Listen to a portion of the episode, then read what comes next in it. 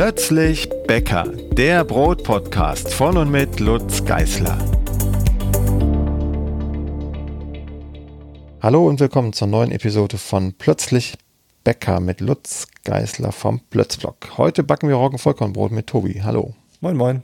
Ja, du hast hier ein Brot ausgesucht aus meinem Buch Brotbacken in Perfektion mit Sauerteig, weil dir das irgendwie liegt. Da gibt es ja ganz unterschiedliche Meinungen, da kommen wir vielleicht noch zu. Aber es ist jedenfalls ein sehr einfaches Brot. Mehl, Wasser, Salz und ein bisschen Sauerteig. Genau. Die Idee ist ja, dass wir jetzt in den ersten Episoden von diesem Podcast äh, mit möglichst wenig Schritten und möglichst einfach strukturiert äh, die Leute dazu bringen können, ein Brot zu backen. Und bei mir hat es genau mit diesem Buch äh, auch funktioniert. In der ersten Episode äh, oder in der vorherigen Episode gab es ja jetzt das, ähm, die Anleitung, wie man einen Roggen-Vollkorn-Sauerteig herstellt. Und jetzt haben die Leute alle einen Roggen-Vollkorn-Sauerteig. Äh, jetzt sollen sie auch ein Brot backen können. Ne? Und mit diesem Roggen-Vollkornbrot im Kasten braucht man nur eine Kastenform und nicht gleich irgendwelches weiteres Equipment äh, und kann Brot backen. Deswegen dachte ich, das wäre doch ganz gut. Ja, ist auch tatsächlich sehr einfach. Wir mischen ja wirklich nur Wasser, das muss noch nicht mal warm oder irgendwie anders temperiert sein. Wasser, Salz, Roggenvollkornmehl und ein Krümelchen Roggensauerteig, das sind 4 Gramm auf 580 Gramm Mehl zusammen. Packen das in die Kastenform, streichen das Ganze mit Wasser ab, machen Mehl drauf, damit es schön aussieht und lassen das 24 Stunden bei Raumtemperatur stehen. Und Raumtemperatur ist bei mir immer um die 20 Grad, also aus heutiger moderner Sicht recht kühl. Aber auch da geht ein Sauerteig auf. Okay. Also genaues Rezept steht hier 580 Gramm Roggenvollkornmehl, 550 Gramm Wasser, 13 Gramm Salz und 4 Gramm Roggensauerteig.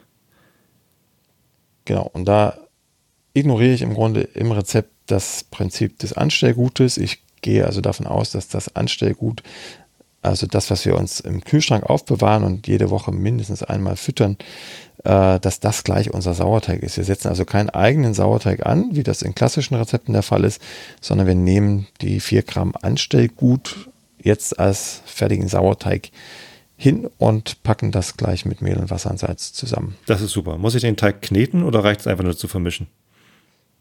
Roggenteige werden nur gemischt. Die kann man natürlich auch kneten, intensiv mit dem Knethaken, aber es macht den Teig nicht besser oder schlechter. Im Zweifel eher schlechter, wenn man zu lang knetet, weil man Roggenteige überkneten kann, genau wie Weizenteige auch. Also einfach nur zusammenmischen mit einem stabilen Löffel oder einem Teigspatel oder von Hand auch gerne, damit man mal die Konsistenz ins Gefühl kriegt. Das ist ja eher so ein seifiges, schmieriges Zeugs wer noch nie mit Roggen gearbeitet hat, wird erstmal denken, da ist irgendwas faul, da muss noch Mehl rein, aber auf keinen Fall, das ist eine Mittelmasse, die muss auch so mittelig sein. Ja, das war es im Grunde schon. Wenn es alles zusammengekommen ist zu eben dieser schrecklichen Masse, dann kommt das Ganze in die Kastenform. Und gar nicht formen, sondern wirklich einfach reinkleckern und glatt streichen. Okay, so, dann steht im Rezept 24 Stunden bei Raumtemperatur. Ähm, und danach wird es gebacken. Genau, das wird im heißen Ofen gebacken bei 250 Grad und dann runtergestellt auf 200 Grad eine gute Stunde, also 65 bis 70 Minuten. Das hängt sehr von der Kastenform ab. Ist sie jetzt aus Edelstahl oder aus dunklem Material? Können wir vielleicht gleich noch drüber reden. Äh, was mir noch wichtig ist zu sagen, diese 24 Stunden, das ist natürlich eine ähm, Pauschalangabe, die mit meinem Sauerteig funktioniert hat. Jetzt haben wir ja nun vielleicht noch keinen so richtig erwachsenen Sauerteig. Wir haben den ja erst in der letzten Episode hergestellt den Sauerteig. Der ist also noch nicht so fit wie ein erwachsener Sauerteig. Das kann dann durchaus auch mal länger dauern.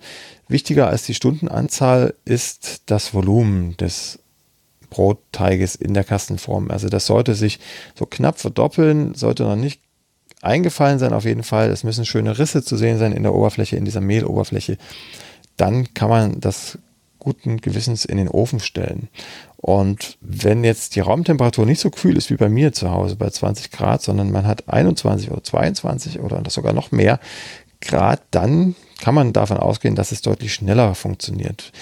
Man sagt immer so, alle 5 Grad mehr halbiert sich die Reifezeit. Also wenn ich jetzt 25 Grad hätte, bei der diese Kastenform steht, dann wären das mit dem etablierten Sauerteig nur noch 12 Stunden Reifezeit. Das muss man einfach im Hinterkopf behalten. Sonst hat man am Ende nach 24 Stunden einen Haufen Elend in dieser Kastenform. Also ein eingefallenen Teig. Genau, das ist dann äh, statt verdoppelt ist das einfach wieder so klein, wie es vorher auch schon war. Äh, genau, sieht nur ein bisschen blasiger aus.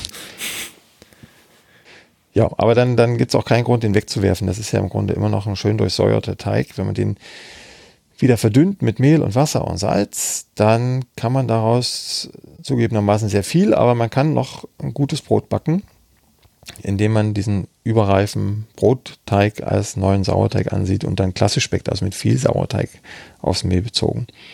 Also um es mal plastisch zu machen, wir haben jetzt ein Kilo Sauerteig quasi produziert, der eigentlich mal ein Brot werden sollte. Und dann würde man einfach mindestens noch ein Kilo Mehl oben drauf geben und die entsprechende Menge Wasser und ähm, 2% Salz vom Mehl, also 20 Gramm, wenn man ein Kilo Mehl zugeben, 20 Gramm Salz und das Ganze wieder reifen lassen, wieder in der Kastenform, bis sich das Volumen knapp verdoppelt hat. Und da kann man dann auch fast. Also vielleicht gucken, ein bisschen besser aufpassen, dass man das nicht nochmal machen muss. Genau, das, das dauert dann auch keine 24 Stunden, weil wir ja so viel Sauerteig jetzt dazu gegeben haben. Das dauert dann vielleicht, wenn es hochkommt, zwei, drei Stunden. Mhm. Ja, das habe ich nicht gemacht. Bei mir hat sich der Kompost gefreut. ja, das ist auch gut. Die Regenwürmer freuen sich tatsächlich über Sauerteig. Ja, gut, wie viel Freude da empfunden wird. Also es funktioniert halt gut, ne? ja. genau.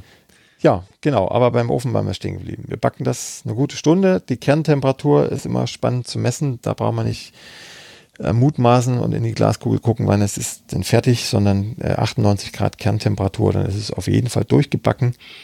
Und ob es dann am Ende eine tolle Kruste hat und eine tolle Krume oder ob es Klitsch ist, das entscheidet dann tatsächlich nicht mehr die Backzeit oder die Kerntemperatur. Das hängt dann von anderen Faktoren ab, auf die wir vielleicht auch nochmal zu sprechen kommen sollten. Klitsch bedeutet, äh, es ist innen drin noch feucht und, und klebrig oder was bedeutet Klitsch? Genau, genau. Also Klitsch, ich weiß gar nicht, ob das eine regionale Wortwahl ist von, von mir. Ich bin jetzt aus Sachsen, ob, ob man da noch Klitsch sagt oder bei anderen sagt man, glaube ich, Schliff oder Schlief. Jedenfalls eine ganz nasse, feuchte Krume, die im Zweifel sogar dazu tendiert, unten zusammengesackt zu sein, also so einen Wasserstreifen zu bilden und im schlimmsten Fall auch noch einen Hohlraum unter der Kruste. Das liegt dann nicht am Hobbybäcker. Also da kann ich schon jedem die Angst nehmen, dass er irgendwas falsch gemacht hat. Das liegt dann meistens entweder am Mehl, dass das Mehl sehr enzymstark war. Vor allem bei Vollkornmehl kann das passieren.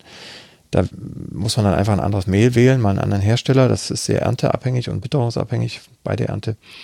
Oder man versucht es über den Sauerteig zu regeln. Es kann natürlich auch sein, dass der Sauerteig noch so jung war, dass zwar die Hefen da sind im Sauerteig, die wilden Hefen, aber die Milchsäurebakterien noch zu wenig Säure produziert haben. Und da Säure nötig ist, um diesen Klitsch, diese Klitschneigung zu bremsen vom Mehl und wir zu wenig Säure haben, dann kommt es natürlich zum Glitch. Und da hilft dann entweder den Sauerteig noch ein bisschen fitter zu machen und ja, weiter zu pflegen oder einfach mal mehr Sauerteig zu nehmen. Wir haben jetzt hier 4 Gramm drin, da kann man auch durchaus mal 8 Gramm oder 16 Gramm nehmen, um mehr Säure reinzukriegen, dann aber auch mit weniger Reifezeit. Dann gilt wieder der Blick aufs Volumen.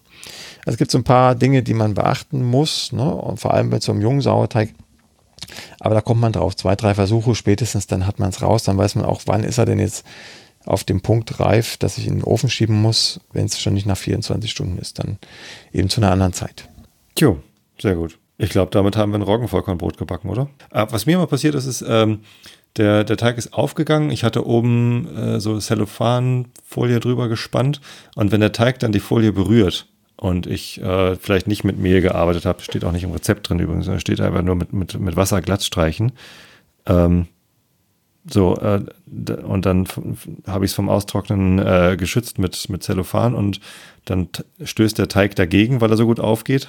Ähm, und wenn ich dann die Zellophanfolie abziehe, dann habe ich da quasi so, so eine löchrige Stelle im Sauerteig. Wie, wie kann genau, ich das reparieren? Das lässt sich im Grunde gar nicht reparieren. Also man könnte jetzt kaschieren und indem man wirklich Mehl drüber streut, kräftig. Ähm, aber das ist dann so. Ich selber verwende gar keine Klarsichtfolien, sondern so Abdeckhauben. Das sieht aus wie eine Duschhaube. Aber die, also die sind mit einem Gummiband gespannt um den Kasten. Mhm. Und dann habe ich oben noch sehr viel Volumen, in das der Teigling im Grunde reinwachsen könnte, wenn er das vorhat. Weil einfach die Haube nach oben ja, gewölbt ist. Ah, ja. Genau. Noch, Und noch ganz die kurz. Wiederverwendbar, kann man da vielleicht noch Folie sparen? Die kann man wiederverwenden, genau. Die kannst du wiederverwenden, auch mal in die Waschmaschine stecken, die halten relativ lange durch.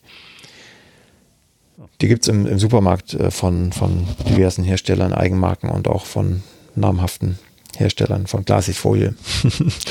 Sehr gut. Ähm, ja, aber ein Wort, ein Wort muss ich noch verlieren zum Thema Mehl. Äh, es gibt im Rezept einen Tipp, da ist äh, beschrieben, wie diese rustikale Oberfläche zustande kommt. Ne? Da kann man dann nachlesen, genau wie das Mehl auf den Teigling kommt. Entschuldigung. Du hast recht, da steht's. Ja, das äh, bietet sich sowieso immer an. Äh, wir zitieren hier aus dem Buch ähm, Brotbacken in Perfektion von Lutz Geißler. Äh, Brotbacken in Perfektion mit Sauerteig heißt es voll. Mit dem Plötzprinzip. Ähm, und da äh, ist es natürlich gut, einfach nach dem Rezept zu gucken, aber es ist noch besser, wenn man auch äh, das drumherum liest. Also die Einleitung, da steht nochmal drin, wie man einen Sauerteig macht und so, aber auch lauter andere äh, wichtige Hinweise. Zum Beispiel, dass die, die Zeitangaben halt abhängig davon sind, wie triebstark denn der Sauerteig ist und so. Kann ich euch also nur ans Herz legen, auch das drumherum zu lesen. Das empfehle ich auch immer. Es sind zwar Einsteigerbücher, diese Perfektionsbücher, aber ähm, wenn man jetzt nur das Rezept anschaut und das drumherum nicht liest, dann wird man äh, mit einer höheren Wahrscheinlichkeit auf dem Bauch landen, als wenn man das einmal in Ruhe anliest. Es ist ja nun wirklich nicht viel Text, aber einmal die halbe Stunde nehmen und den Grundlagenteil durchforsten und dann funktioniert das auch ganz gut. Wunderbar. Ähm, ja, ich habe dieses Brot schon, schon mehrfach gebacken. Ähm, meistens mit, mit großem Erfolg. Also da ging bei mir selten mal was schief. Ja, es kann natürlich sein, wenn jetzt die nächste Ernte ansteht im ähm, Spätsommer, Herbst, dass sich die Welt wieder ändert. Das ist wirklich sehr, sehr witterungsabhängig, was da passiert auf dem Acker, ob das Getreide enzymstark wird oder nicht. Da kommt es dann auch sehr auf die Mühle an, ob sie das kommuniziert, ob sie mit anderen Sorten und äh, Qualitäten verschneidet, damit diese Enzymatik im Zaum gehalten wird. Aber das merkt dann jeder spätestens beim ersten Backen mit dem neuen Mehl. Mhm. Das heißt, die trockenen Sommer, die wir die letzten Jahre hatten, haben auch Einfluss auf die Rezepte, die du äh, verwendest? Der Einfluss der Ernte schlägt sich schon auf die Rezepte nieder, weil ich ja einen Großteil theoretisch aufs Papier bringe und die Rezepte erstmal im Kopf backe und dann aber auch eben ausprobiere. Und wenn das beim ersten Mal funktioniert, dann ist das gesetzt, das Rezept. Es kann natürlich sein, dass das mit einer ganz anderen Ernte äh, anders gelaufen wäre, ne? dass ich dann hätte zum Beispiel bei diesem Rezept eben mehr Sauerteig eingeplant. Mhm. Weil damals als ich das entwickelt habe, das Mehl vielleicht sehr enzymschwach war und die 4 Gramm Sauerteig gereicht haben.